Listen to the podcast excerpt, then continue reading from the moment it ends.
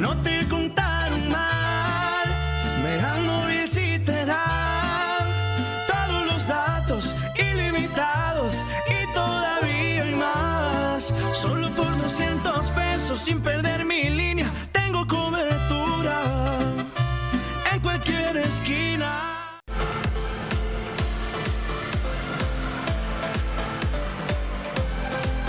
Mega Canal Colima. Gracias por estar con nosotros. ¿Cómo está usted? Le agradezco que nos acompañe esta mañana en nuestro primer corte informativo de Mega Noticias Colima. Hoy mi compañero Manuel Pozos anda un poco lejos, en una zona con muy, muy, muy mala recepción. Está en Tecomán. Está en Tecomán. Fue a hacer eh, pues varias notas que ya le presentaremos a usted, historias que, híjole, que, que, que van eh, eh, eh, distantes de lo que dicen los discursos oficiales. Esa es la verdad, que van realmente distantes a lo que nos dicen muchos discursos oficiales, cuando pues eh, realmente la autoridad pues dice que las cosas van bien, van manejando, van trabajando, todo está bien, pero la realidad es otra. Fuera de los escritorios, fuera de las oficinas, fuera del aire acondicionado, fuera de todo esto, créame que pasan muchas cosas que a veces ni sabemos que existen. Así que pues mi compañero Manuel Pozos anda por allá en Tecomán. Ya le, informaremos las notas que fue a traer entre ellas. Entre ellas fue a ver precisamente cómo está la situación de los jornaleros, de las personas que trabajan en el campo, en, eh, ahorita allá en el municipio de Tecomán. Estamos en el corte de limón, estamos en pleno corte de limón, es una industria muy importante, la, industria limonera en Colima, este sector, este sector agrícola en, Colima es muy importante, es de los más importantes del país. Colima es un gran productor de limón a nivel nacional y bueno, pues justo en esta temporada pues está el corte de limón. Además de las ganancias que les deja a los grandes empresarios, pues genera muchos empleos. El corte de limón genera muchos, muchos empleos en el estado. Tan es así, tan es así, déjeme le cuento, usted está para saber y yo para decirle, tan es así que eh, pues muchas personas que se han quedado sin chamba, que se han quedado sin trabajo en las áreas urbanas, tanto en desde Manzanillo, imagínense nada más, en Manzanillo, en Tecomán, aquí en Colima, en Villa de Álvarez, pues en las zonas urbanas más grandes del estado, muchas personas que se han quedado sin trabajo durante esta pandemia, ¿qué han hecho? Se van a, a Tecomán. Se van a Tecomán el corte de limón es ahorita un- un- una industria, un sector que da muchos empleos, no son lo mejor pagado, eso sí hay que decirlo, como en todos lados, pero sí ayudan en el sustento de las familias. Además de las personas que van de las zonas, de las áreas urbanas más grandes del estado al corte de limón, también vienen, eh, vienen migrantes, vienen eh, jornaleros, de otras entidades del país, específicamente del sur de México, de Chiapas, de Guerrero, de Oaxaca, incluso hasta de Veracruz. Incluso hasta de Veracruz y de Hidalgo vienen hacia Colima a trabajar por temporada. Obviamente vienen al corte de limón, terminan, se regresan. Es un poco, bueno, algo distinto a la situación de los cañeros, que bueno, pues muchos de ellos se quedan durante todo el año, vienen, están en el, el corte de caña, pero además, por ejemplo, ahorita en el corte de limón también se quedan, se suman al trabajo en Tecomán y bueno, pues ellos ya se establecen de alguna manera aquí en el estado. Aunque la mayoría de los jornaleros que vienen a trabajar en esta temporada de corte de limón vienen de Guerrero, de Chiapas, de Oaxaca, les digo, de, Veracruz incluso, y se regresan. Vienen por una temporada, terminan su trabajo y se van. Así es como están las cosas. En todo, entre todo esto, pues ocurren accidentes. ¿Por qué? Eh, eh, justo hoy le presentaremos esta, esta nota. Mi, mi compañera Alejandra Arechiga platicó, platicó con, con una socióloga, una doctora en sociología. eh, ya le presentaremos la nota hoy por la noche, pero bueno, pues ella nos dice, realmente los niños son el sector más vulnerable, están abandonados. Y es cierto, antier precisamente el 8 de septiembre, eh, dos eh, niños, un, niño de seis, una niña, un, niño de cuatro, perdón, y una niña de seis años, murieron al volcar una camioneta en la que viajaban, imagínense nada más, viajaban 17 personas en una camionetita. 17 personas, imagínense el amontonadero. Una camioneta modelo antiguo, claro, no va a ser modelo reciente, no es una camioneta del año. En, justamente en las que transportan a los jornaleros son camionetas viejitas, de redilas, muchas de ellas, otras ni siquiera de redilas. El asunto es que viajaban 17 personas, prácticamente todas integrantes de, la misma familia, primos, eh, parientes entre sí. 17 personas, entre ellos iban seis niños. Imagínense nada más. Van precisamente hacia los huertos, van precisamente a, trabajar, cuando se pierde el control de la unidad, se sale del camino y cae, cae con las llantas hacia arriba en, un canal de riego. Imagínense nada más. La camioneta cae en un canal de riego, con las llantas hacia arriba se queda. La mayoría de las personas logran salir sin mayores lesiones, sin mayor problema, pero dos niños quedan atrapados. Está, los dos pequeños, una niña y un niño, quedan atrapados, obviamente bajo el agua, y pierden la vida. Así queda el hecho. Es un hecho que destapa y que, bueno, visibiliza la situación en la que viven los jornaleros, en la que se trabaja en el campo de Colima. Eso sí, los empresarios, usted los escucha, cómo dicen que vamos bien y cómo dicen, hablan de las ganancias y hablan de la exportación y hablan de todo eso, ¿eh? Los empresarios hablan de que vamos para arriba, todo va mejor. O sea, sí, muchos sectores han perdido, pero en el campo vamos ganando y el sector precisamente la producción de limón pues es de las que van, van mejorando, van creciendo. Obviamente el consumo de frutas, de verduras no ha disminuido con la pandemia. Entonces son sectores que van creciendo. Y obviamente vienen muchas, muchas personas a trabajar. Vienen muchas personas a trabajar.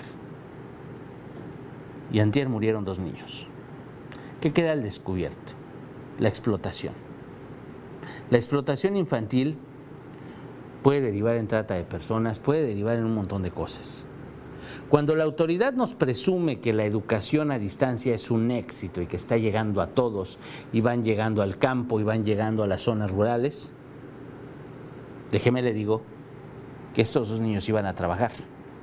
Los dos niños que perdieron la vida y los otros cuatro que iban en esa camioneta no iban a la escuela, iban a trabajar. Si la autoridad presume que llega a todos, ahí está el incumplimiento, ahí está el fracaso. Sí, no son la mayoría, pero son importantes, son niños y deberían de estar estudiando. Así. Y los empresarios que presumen que la, que la producción de limón va creciendo, los agroindustriales, los agroempresarios que presumen que la exportación, la producción, la comercialización todo lo que presuman que vamos ganando, ahí tiene usted, hay dos vidas. Son dos niños. Dos niños que van y cortan limón y que trabajan con sus papás. Seguramente ellos no les pagan porque son niños.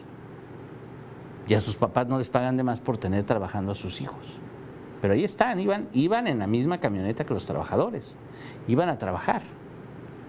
Ya hay quejas eh, ante la Comisión Nacional, Nacional de Derechos Humanos, ni siquiera la Comisión Estatal ha emitido la Comisión Nacional de Derechos Humanos recomendaciones por explotación en el campo colimense. Y es algo que las autoridades no ven. Hay antecedentes ya de la Comisión Nacional de Derechos Humanos diciendo, hey, algo pasa en el campo, en el campo de Colima, algo está pasando. Y las autoridades locales y la Comisión Estatal de Derechos Humanos, ahí es la realidad. Son imágenes, de, precisamente así quedó la camioneta, así como lo ve usted en pantalla, así fue como quedó la camioneta antier. Fue el martes en la mañana. Así, así quedó, eh, con las llantas para arriba, esta, esa camioneta que se volcó, ahí tiene usted el canal de riego, Ahí tiene usted el operativo de los, eh, de los bomberos, precisamente para tratar de rescatar a los niños que se ahogaron.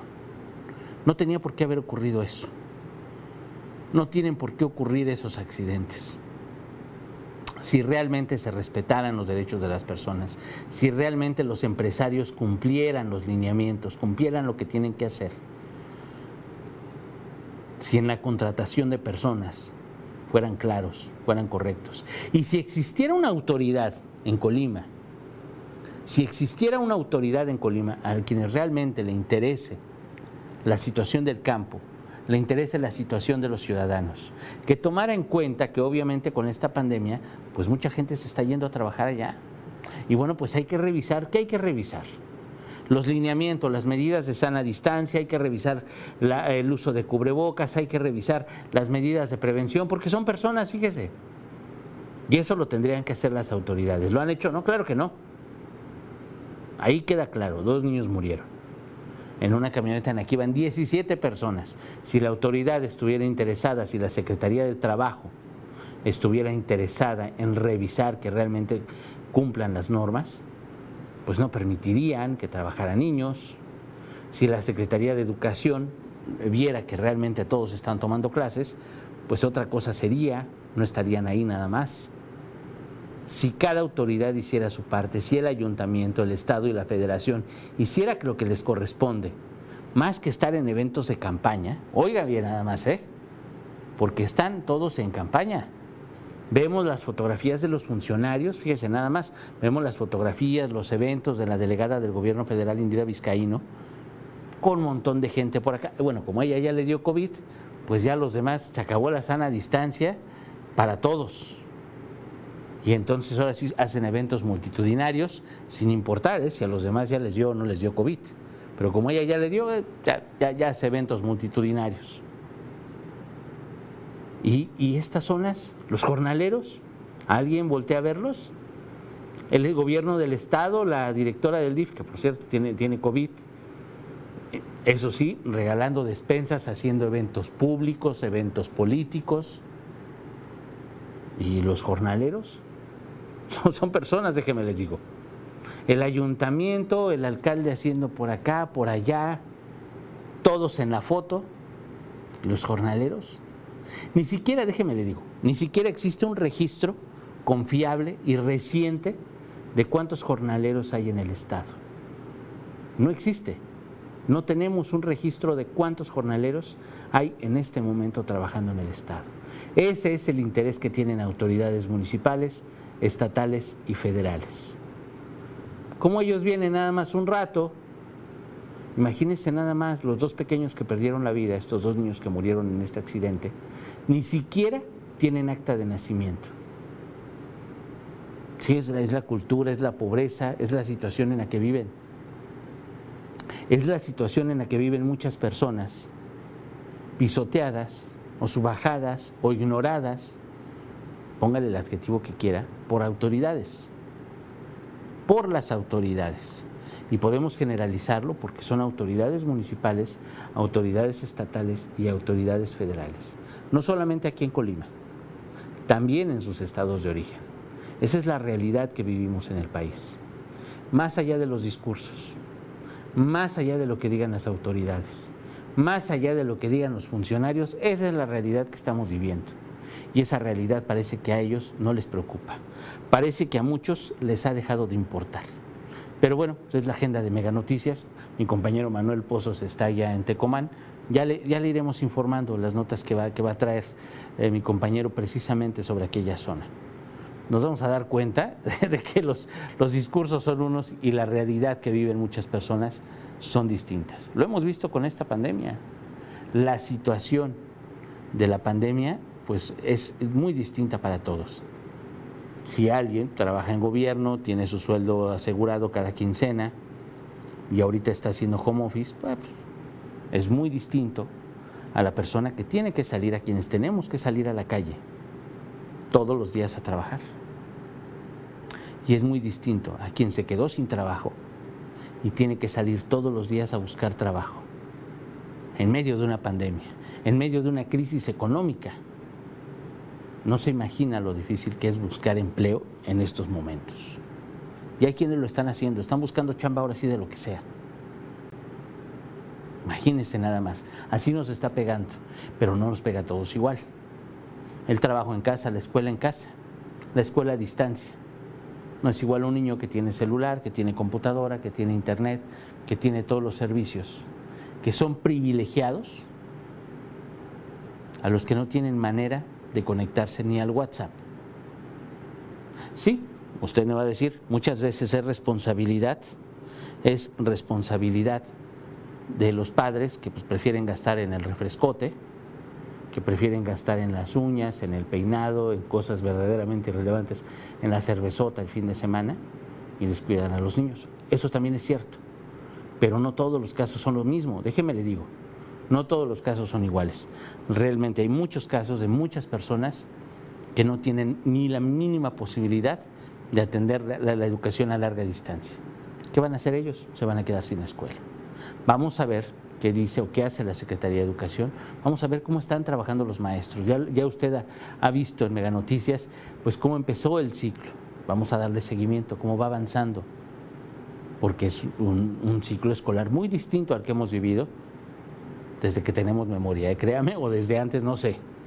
No se había vivido un ciclo escolar igual a este. Entonces, sí hay que darle seguimiento, cómo están las cosas, porque para todos no es exactamente lo mismo. Don Rafa, don Rafa Ramírez le mando un abrazo. Don Rafa dice, no más cañones antigranizo. Don Rafa, gracias por su mensaje. Las tormentas las convierten en tan solo gotitas, es lo que nos dice don Rafa. Le mando un abrazo. Don Rafa, ahí tiene el mensaje, no más cañones antigranizo. Eh, don Álvaro, don Álvaro Polanco nos escribe, en esta administración el ayuntamiento de Villa de Álvarez es una decepción, no hay calendario de poda y recolección de cacharros. Y cuando hablas al alumbrado público, dicen que el vehículo que hace esa labor está descompuesto desde hace un mes.